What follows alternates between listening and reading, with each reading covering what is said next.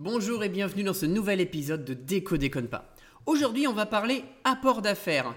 Et oui, parce que figurez-vous, il paraîtrait que les décorateurs et les archis d'intérieur se payent deux fois. D'abord parce qu'ils vous demandent des honoraires, et en plus, ils récupèrent des rétrocommissions d'apporteurs d'affaires sur le chantier.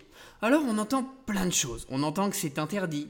On entend que c'est du vol, parce que finalement, ils se payent deux fois. Mais qu'en est-il vraiment? Est-ce que vous savez vraiment si oui ou non un architecte d'intérieur prend des rétrocommissions Est-ce que oui ou non il a le droit de le faire? Et est-ce que oui ou non c'est imputé directement sur votre portefeuille? C'est ça que je vais essayer d'aborder aujourd'hui. Alors, d'abord, on va évincer la, la première aberration où on entend c'est interdit. Faux, totalement faux. Prendre des rétrocommissions d'apporteurs d'affaires n'est pas interdit. C'est juste encadré par aucune loi, et ça veut dire qu'il vaut mieux le faire correctement avec des contrats commerciaux entre l'architecte d'intérieur et l'entreprise du bâtiment, mais ce n'est absolument pas interdit. Là où on pense que c'est interdit, c'est parce que c'est vrai qu'a priori, quand vous êtes architecte euh, pas d'intérieur, pardon, quand vous êtes architecte, DE, diplômé d'État ou DPLG, et que vous euh, dépendez de l'ordre des architectes, l'ordre interdit, a priori, je dis bien a priori parce qu'il faudrait que je vérifie mes sources, mais a priori interdit cette rétrocommission parce que eux estiment qu'effectivement l'architecte facture des honoraires et donc n'a pas à en plus facturer l'entreprise du bâtiment.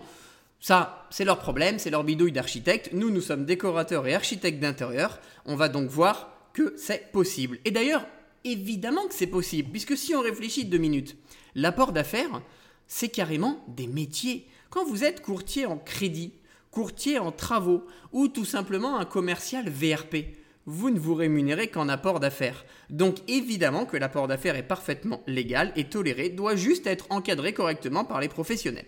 Alors pour savoir si c'est encadré par les professionnels, vous pouvez dans un premier temps demander à votre architecte d'intérieur si oui ou non il prend des apports euh, d'affaires et si oui ou non il l'a euh, réglementé ou en tout cas structuré dans son contrat.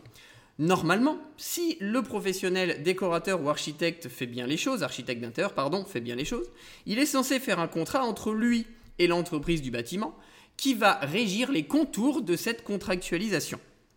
Et dedans, vous pourriez normalement vérifier que l'architecte d'intérieur ne se rémunère pas deux fois.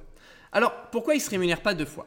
Parce que si, je dis bien si, il fait bien les choses, il est censé engager l'entreprise du bâtiment partenaire à ne pas augmenter ses prix. Parce que le risque, il est là. L'architecte d'intérieur vous facture des honoraires, et derrière, il prend des rétrocommissions, mais pour gagner ces rétrocommissions, l'entreprise du bâtiment répercute euh, ce montant sur votre devis. Et au final, c'est vous qui payez, ce qui serait effectivement pas logique et qui serait, disons-le franchement, très borderline. Donc vous pouvez simplement vérifier en lui demandant que votre architecte d'intérieur a bien engagé son artisan ou ses entreprises partenaires à ne pas gonfler leur prix parce qu'il y avait des rétrocommissions d'apporteurs d'affaires. Alors, sachant ça, on pourrait se dire, ok, c'est bien gentil tout ça, mais euh, l'entreprise du bâtiment, comment elle supporte ce coût? Parce que finalement, on pourrait imaginer que l'entreprise du bâtiment, elle ne va pas euh, perdre de l'argent. Eh bien, tout simplement, si on rentre dans la technique commerciale, il faut se dire que chaque entreprise a normalement calculé ce qu'on appelle un coût d'acquisition client. C'est-à-dire combien m'a coûté un client. Parce que pour obtenir un client, on a dû faire des démarches en termes de communication, en termes de marketing, on a fait du démarchage, des rendez-vous, etc., etc. Et tout ça nous a coûté de l'argent. Quand l'entreprise du bâtiment a un client qui provient d'un archi d'intérieur, l'entreprise du bâtiment sur ce client-là n'a rien dépensé n'a pas eu à payer un site internet, a un référencement sur les pages jaunes, n'a pas fait de rendez-vous prospection, il a un client qui lui tombe finalement tout cuit dans le bec. Donc évidemment, que ça doit être imputé sur sa marge, c'est finalement sa marge commerciale. Puisque pour les autres clients qui ne sont pas apportés par des archis, imaginons qu'une entreprise du bâtiment ait un site web, paye son site web, paye un référencement pour être bien référencé sur les moteurs de recherche, et là obtient une demande de devis. Quand il va concrétiser cette demande, il va se dire ok je l'ai concrétisé, mais pour avoir ce client, bah, effectivement je paye un site web, j'ai payé des opérations de communication, etc. etc. Donc quand il fait son devis, peut-être qu'il ne le sait pas, mais il a de toute façon déjà amputé sa marge. Donc voilà pourquoi en fait l'entreprise ne perd pas d'argent et pourquoi il serait complètement injuste qu'elle répercute la rétrocommission sur euh, le devis que vous allez payer à la fin. Alors rassurez-vous, si votre décorateur ou votre archinateur fait bien les choses, oui, il va gagner une rétrocommission d'apporteur d'affaires. Et cette rétrocommission, elle est importante parce que elle, permet, sur son chiffre d'affaires, de compenser le prix de ses honoraires. Je m'explique. Si le décorateur ou l'archi ne prenait pas de rétrocommission d'apport d'affaires, le prix de ses honoraires auprès du client serait beaucoup plus élevé. Donc le fait d'avoir des rétrocommissions permet à l'architecte d'intérieur d'avoir des honoraires qui soient somme toute raisonnables et qui lui permettent également de gagner sa vie. Donc pour maintenir les deux, l'architecte ou le décorateur d'intérieur très souvent, parce que tous ne le font pas, mais très souvent gagne des rétrocommissions d'apporteurs d'affaires derrière. Pour vous rassurer, dites-vous que cet architecte d'intérieur est censé contractualiser avec des entreprises du bâtiment pour régir cet apport d'affaires pour que vous ne soyez pas impacté sur le coût. Donc non, ça ne vous coûte pas plus cher si l'architecte d'intérieur prend des rétrocommissions d'apporteurs d'affaires. Alors oui, après l'écoute de ce podcast, on aura évidemment des décorateurs, des architectes d'intérieur qui vont dire non mais n'importe quoi, euh, alors moi je ne prends pas de rétrocommission parce que c'est une question d'éthique, euh, j'estime que je n'ai pas à facturer mon client deux fois. Si le décorateur ou l'architecte d'intérieur n'a rien compris et ne sait pas gérer une entreprise et un modèle économique, après tout ce n'est pas notre problème. Ce qui est important, c'est que vous clients soyez rassurés.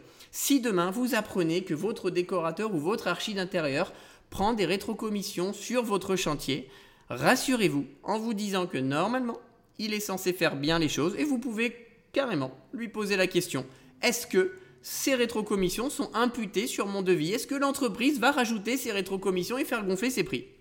Et vous verrez que dans la majorité des cas, ce n'est pas le cas puisque vous avez affaire à des professionnels qui sont capables de bien faire les choses.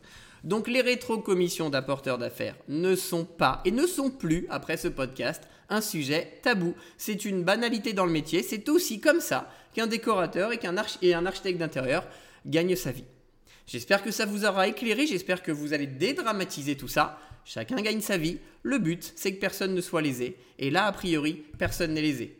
Le client fait appel à un architecte qui va lui trouver des entreprises du bâtiment qualifiées, le coût de la, de la rémunération supporté par l'entreprise du bâtiment et non par le client euh, permet de financer ses frais commerciaux, puisqu'en contrepartie de ça, il n'a plus besoin de faire de communication puisqu'il ne travaille que par l'apport d'affaires. Et le décorateur peut maintenir des prix cohérents tout en réalisant un chiffre d'affaires confortable par rapport au temps de travail qu'il va passer sur votre projet. Dernière petite étape, je dirais même post-scriptum, si on était à l'écrit.